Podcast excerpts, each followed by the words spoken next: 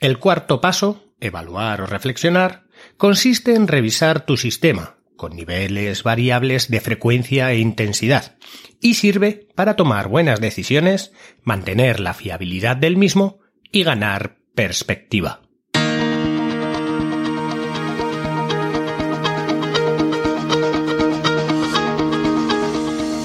Hola, estás escuchando Proyecta, un podcast de Emilcar FM sobre dirección y gestión de proyectos, metodologías ágiles, lean, productividad y mucho más. Yo soy Abel Yécora y os voy a contar todo lo que tiene que ver con este mundo.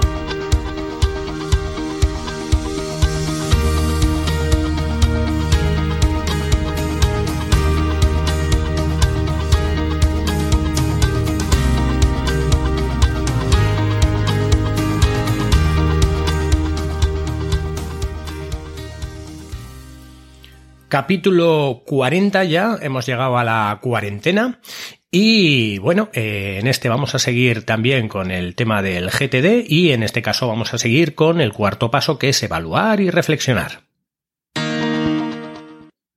Bien, el punto de evaluar y reflexionar en realidad nace nace de que eh, hemos hecho ya todo lo que teníamos que hacer para eh, quitar de nuestra cabeza eh, todo lo que tenemos que hacer, todas las tareas que tenemos que hacer. Hemos llegado a recoger esas tareas, a eh, clasificarlas de alguna manera, ordenarlas de alguna manera, decir qué son lo que son las cosas que tenemos que hacer y ahora toca evaluar lo que hemos hecho y reflexionar en lo que hemos hecho.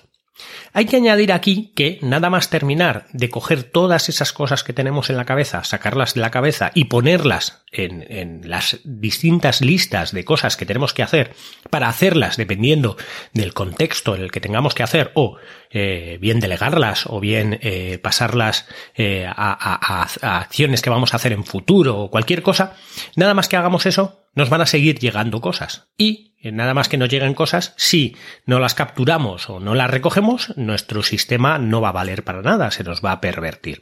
Entonces, en ese momento, nuestro sistema se va a degradar. Se va a degradar en el momento en el que terminemos de ordenar las cosas según nos vayan llegando cosas. Tenemos que ser conscientes de esas, de esa degradación que va, que va a ocurrir, pero eh, dentro de esa degradación que va a ocurrir, si la tenemos controlada, si de alguna manera somos capaces de capturar rápidamente sin tener que pensar para así no afectar aquello que, lo, que, que, sea lo que tenemos que hacer, o que de alguna manera aquellas cosas que tengamos que hacer se capturen de manera automática en lo que serían ciertos inbox y que luego nosotros podamos revisar esos inbox, pues tendremos ese descontrol, esa, esa eh, degradación de nuestro sistema mucho más controlada. Lo que tenemos que hacer en el paso cuarto es, eh, básicamente, eh, el paso cuarto se llama evaluar o reflexionar, pero básicamente se basa en lo que es revisar. Revisar lo que hemos hecho, revisar que lo que hemos hecho está bien. Revisar que esté todo correcto, pero no revisar de manera activa, no ir a revisar, sino hacer de, de, la revisión un método, hacer que la revisión sea de forma automática. No que sea de forma que tengamos que pensar cómo revisarlo, sino que las revisiones sean eh, un método hecho y que se hagan esas revisiones según el método que nosotros marquemos. Cuando en GTD se habla de revisar en sí, hay que, hay que hablar de revisar como, como, como si fueran tres cosas distintas, tres revisiones distintas, no un solo hábito, sino tres hábitos distintos, tres cosas que tenemos que hacer distintas en, revisar. La primera tendría que ser revisar para qué, para eh, decidir qué es lo que tenemos que hacer. La segunda sería revisar para mantener la fiabilidad del sistema, para comprobar que todo esté correcto. Y la tercera es revisar para ganar perspectiva. Vamos a ver cada una de ellas un poquito más profundamente. La primera es la de las revisiones eh, diarias, la de, la de para decidir qué hacer. Nosotros estamos acostumbrados a, igual en nuestro trabajo, a hacer una revisión eh, diaria por la mañana de qué es lo que tenemos que hacer y aquello que se nos ocurra, pues lo podemos hacer. En GTD esto no pasa. En GTD hay que ser mm, eh, metódicos. Entonces no podemos revisar para ver qué es lo que tenemos que hacer. Solo revisamos eh, aquellas cosas que tenemos que hacer que nuestra, que nuestra metodología nos ha marcado que tenemos que hacer. Podemos revisar la lista de las cosas que sí que tenemos que hacer, pero para saber realmente cuáles son las cosas que no vamos a hacer. Porque lo que más nos va a quitar el estrés es saber que las cosas que no hacemos, no las hacemos por un motivo porque estamos haciendo otras cosas o porque no son urgentes. Entonces, ¿qué es lo primero que tenemos que revisar cuando tenemos que hacer la revisión para ver qué vamos a hacer? Para decidir qué hacer. Lo primero que tenemos que revisar es lo que ya habíamos dicho, que es la agenda. Lo primero que tenemos que revisar es la agenda, independientemente de que aquello que vayamos a hacer no haya o no tenga una fecha límite hasta dentro de dos meses. Me refiero a la agenda a aquellas cosas que tienen una fecha límite. No sé si os acordáis de capítulos anteriores en la que decíamos que a la agenda va aquellas cosas que tienen una fecha límite. Que tenga una fecha límite no quiere decir que la tengas que hacer cuando llegue esa fecha, sino que la puedes hacer cuando quieras, pero que tiene que estar hecha antes de esa fecha. Por lo tanto, no hay ningún motivo para no hacer esa cosa ahora. Puede que haya otras cosas que sean más urgentes, pero si esas cosas son urgentes es porque tienen una fecha límite, entonces tendrían que estar ahí, tendrían que estar en la lista de las cosas que tienes que entregar.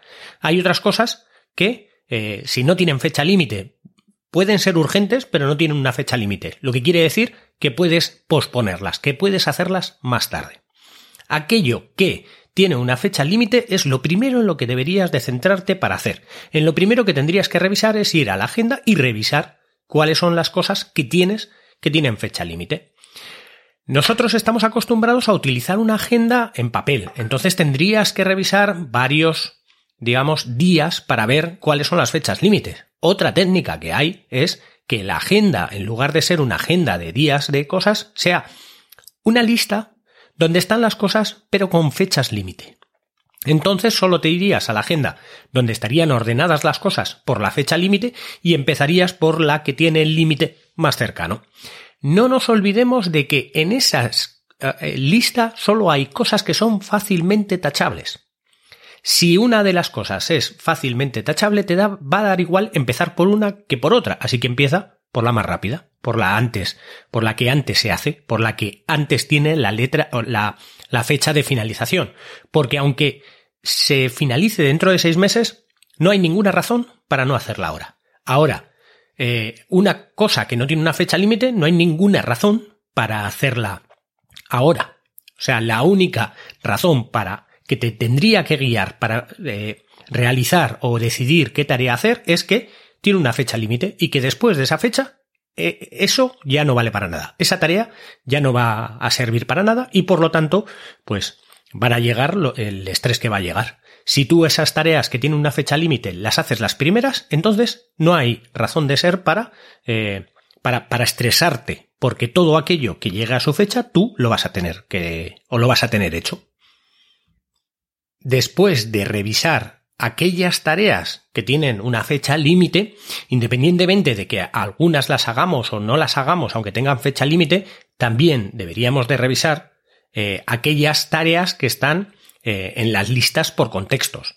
Es decir, dentro de lo que sería las tareas de la fecha límite, las tareas de la agenda, dentro de la agenda podríamos tener sublistas, si es que son muchas tareas, sublistas por contextos. Entonces, tendríamos que ir a esos contextos para hacer esas tareas. De nada sirve que revisemos contextos en los que no nos encontremos. Por ejemplo, si estás en el supermercado, no sirve de nada que revises la lista de casa. O si estás en un avión, no sirve de nada que revises la lista de contexto teléfono. Aquí es donde empieza a cobrar sentido el tema de ordenar las cosas que tenemos que hacer por contextos, porque lo que va a hacer es que esta revisión diaria nos cueste muy poco hacerla. Pero no pensemos en que esta revisión es diaria. Esta revisión no es diaria. Esta revisión es cada vez que terminas una de las tareas. Cada vez que terminas una tarea tienes que ir a ver cuál es la siguiente tarea que vas a hacer. Y tiene que ser muy rápido, tiene que ser muy sistemático el seleccionar la siguiente tarea, el elegir la siguiente tarea. Y la siguiente tarea que elijas va a ser o bien porque está en la agenda y que coincide con tu contexto en el que estás, o bien porque, porque directamente te vas a las listas de contexto porque no tienes nada en la agenda que tenga una fecha límite.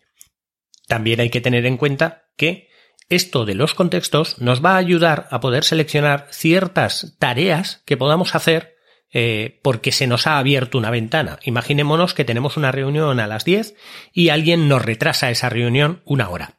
De repente vamos a tener una hora en la que vamos a tener que estar esperando. Pero si tenemos un teléfono cerca, podremos coger el contexto de teléfono y empezar a realizar llamadas y esa hora que nos ha quedado libre aprovecharla para realizar el máximo número de tareas posible que tengamos en el contexto en el que nos encontremos. Por ejemplo, puede que tengamos en el contexto de agenda el hacer la declaración de la renta, pero si nos encontramos, como digo, esperando en una sala de espera media hora más porque si alguien se ha retrasado en venir a la reunión, no vamos a poder hacer eso que tenemos en la agenda. Pero si lo tenemos todo dividido por contextos, vamos a poder ejecutar esos contextos. Como podemos ir a hacer un recado si lo tenemos en la lista de recados, o podemos, como hemos dicho, hacer eh, las llamadas que tengamos en el contexto llamadas. El siguiente tipo de revisión es la revisión semanal. La revisión semanal es donde se hace realmente las, las, otras dos tipos de revisiones. La revisión para la fiabilidad del sistema y la revisión para ganar eh, perspectiva. Vamos a dejar un poco la de la perspectiva y nos vamos a centrar en la revisión para la fiabilidad del sistema. La revisión semanal de la fiabilidad del sistema es la más importante que, que hay en GTD. Es diría yo, la parte más importante del GTD, porque es la única que garantiza que tu sistema esté funcionando. Esta revisión hay que hacerla semanalmente, porque si la haces cada mes o cada dos meses, eh, vas a tener tan, tan degradado el sistema que vas a pensar que ha fallado. Si lo haces semanalmente, es muy difícil que se degrade tanto el sistema como para que veas que ha fallado. Hay cosas que se nos van a escapar. Como he dicho al principio, las cosas se nos van a ir llegando y escapando, pero la única manera de mantener esto a raya es revisarlo semanalmente. Como hemos dicho en, todos los procesos que hemos hablado antes, eh, imaginémonos que tenemos eh, las tareas, las bandejas de entrada, nos llegan las tareas, las convertimos en, en objetivos, eh, decimos qué es, lo organizamos, lo llevamos a las listas, llegamos a la hora de revisar, revisamos cuáles son las cosas que tenemos que hacer, las hacemos, empezamos a hacer nuestras listas. Y cuando ya vaciamos nuestras listas, ya lo tenemos todo hecho, todo controlado, todo perfecto, pero hay algo más. Muy probablemente durante ese eh, espacio de tiempo en el que has estado ejecutando tareas, habrán llegado otras tareas. Eh, te habrán llegado eh, fechas que habrán cambiado de, cosas que tenías tú pensadas que iban a cumplirse en tal hora. Habrás tenido que hacer reuniones, te habrán quitado cosas que tenías que hacer que ya igual no son necesarias, ciertas cosas que han cambiado. Y para esto, GTD tiene diseñado la, lo que es la revisión semanal, para saber que todo está bien puesto y todo está en su sitio y todo se está realizando de la manera que se tiene que realizar. Para hacer una revisión semanal, lo primero que tenemos que hacer es establecer el tiempo y el sitio donde vamos a hacer la revisión semanal. Como decimos, todo en GTD es sistemático, es muy sistemático. Y para ello lo mejor es establecer que vamos a hacer una revisión semanal en un tiempo y en un sitio, en una hora y en un sitio. Debería de ser una hora cómoda y un sitio cómodo para poder hacer la revisión semanal, ya que eh, es un hábito que cuesta un poquito más adquirir. Cuando tú estás trabajando al día a día y estás realizando cosas, el abstraerte de todo el trabajo para poder revisar que todo esté bien y que todo lo que has hecho está bien, y todo lo que tienes que hacer para la semana siguiente, eso es mejor hacerlo en un sitio eh, que ya sea eh, eso, estándar, un sitio y una hora estándar para que eh, no te dé pereza el revisarlo, para que tú ya tengas marcado que a esa hora y en ese momento tienes que hacer lo que es la revisión semanal. Obviamente, como esto es un parón para poder realizar una revisión, lo primero que tenemos que hacer es revisar todas las bandejas de entrada y vaciarlas, eh, ordenar todo lo que tenemos en las bandejas de entrada y eh, meterlos cada uno en su contenedor, en su sitio, procesando todo lo que hemos visto en los pasos anteriores, pero no ejecutar nada, simplemente revisar y vaciar todas las bandejas de entrada y procesarlas y ordenarlas. Después de que tenemos ya todo esto ordenado, lo que nos ponemos es a revisar de verdad.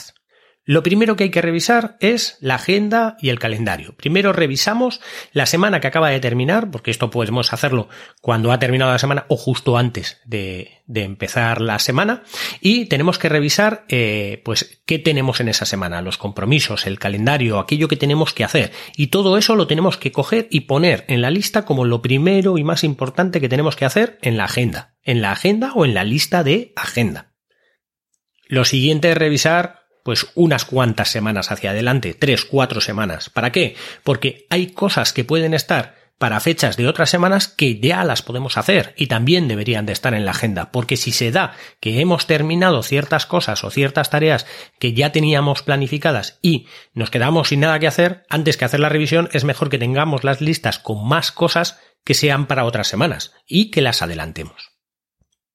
Lo siguiente que tenemos que revisar es el archivo de seguimiento, aquellas cosas que no requerían que las hiciéramos ahora, pero que, eh, que no requieren ninguna acción, pero que igual en el futuro sí que requieren. Pues tenemos que revisarlas, tenemos que verlas y si alguna de ellas ya requiere de alguna acción, sacarla ya de esa acción y ponerla en donde, en, en próximas acciones que tengamos que hacer.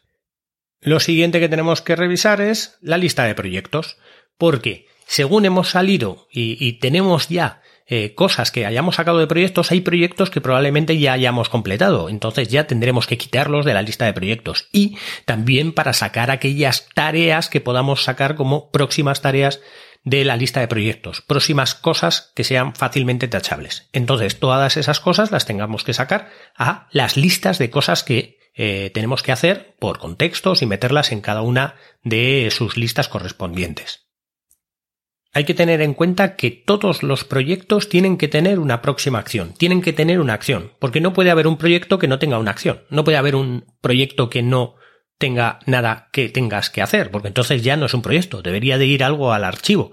Si tienes que hacer algo, en el futuro vas a tener que hacer algo, eso es una tarea, y esa tarea tiene que existir. Entonces hay veces que ya hemos realizado las tareas de los proyectos y o el proyecto se ha acabado o el proyecto tiene una próxima acción. Entonces tendríamos en esta revisión que sacar esas próximas acciones a la lista de próximas acciones.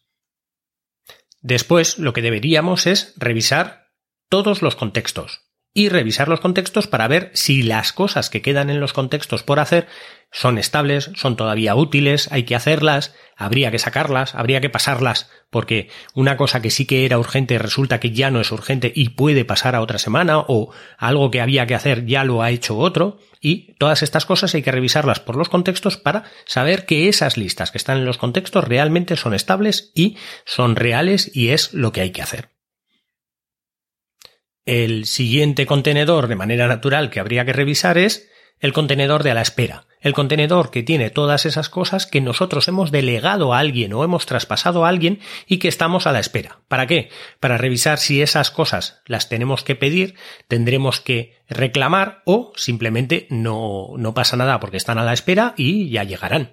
Si las tenemos que reclamar, deberíamos de generar una acción de eh, nuestra de llamar o, em, solicitud eh, de reclamación a Pepito realizada. Porque eh, tenemos que reclamar eso que, pues que ya lo habíamos traspasado y que ya nos debería de haber llegado. Al igual que en la lista de la espera tendremos que borrar aquellas cosas que ya nos hayan llegado y que ya las tengamos.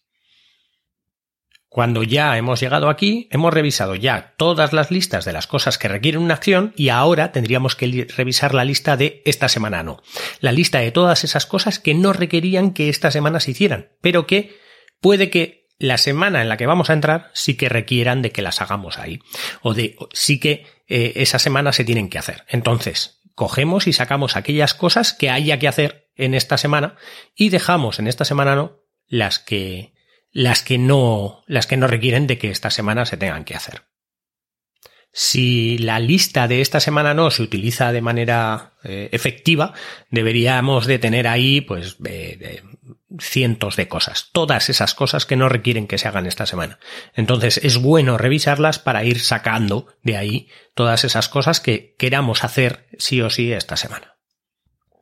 No quiero alargarme más eh, porque la la revisión de perspectiva la vamos a ver como un solo punto, ya que eh, es muy extenso y es más complicado de explicar la parte de perspectiva, así que con estas revisiones ya cumpliríamos con este, básicamente con este punto. Las revisiones de las que son eh, revisiones que se hacen en el día a día, no, no vamos a decir revisiones diarias, porque las tenemos que hacer cada vez que tengamos que ver eh, qué vamos a hacer. ¿Vale?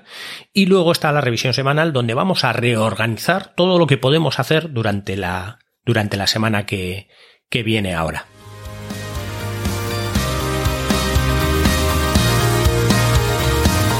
Y hasta aquí el capítulo de hoy. Muchas gracias por escucharme. Tenéis todos los medios de contacto y la información y los enlaces del capítulo en emilcar.fm barra proyecta, donde espero vuestros comentarios. Hasta el próximo capítulo y no os olvidéis de que lo bien planificado bien sale.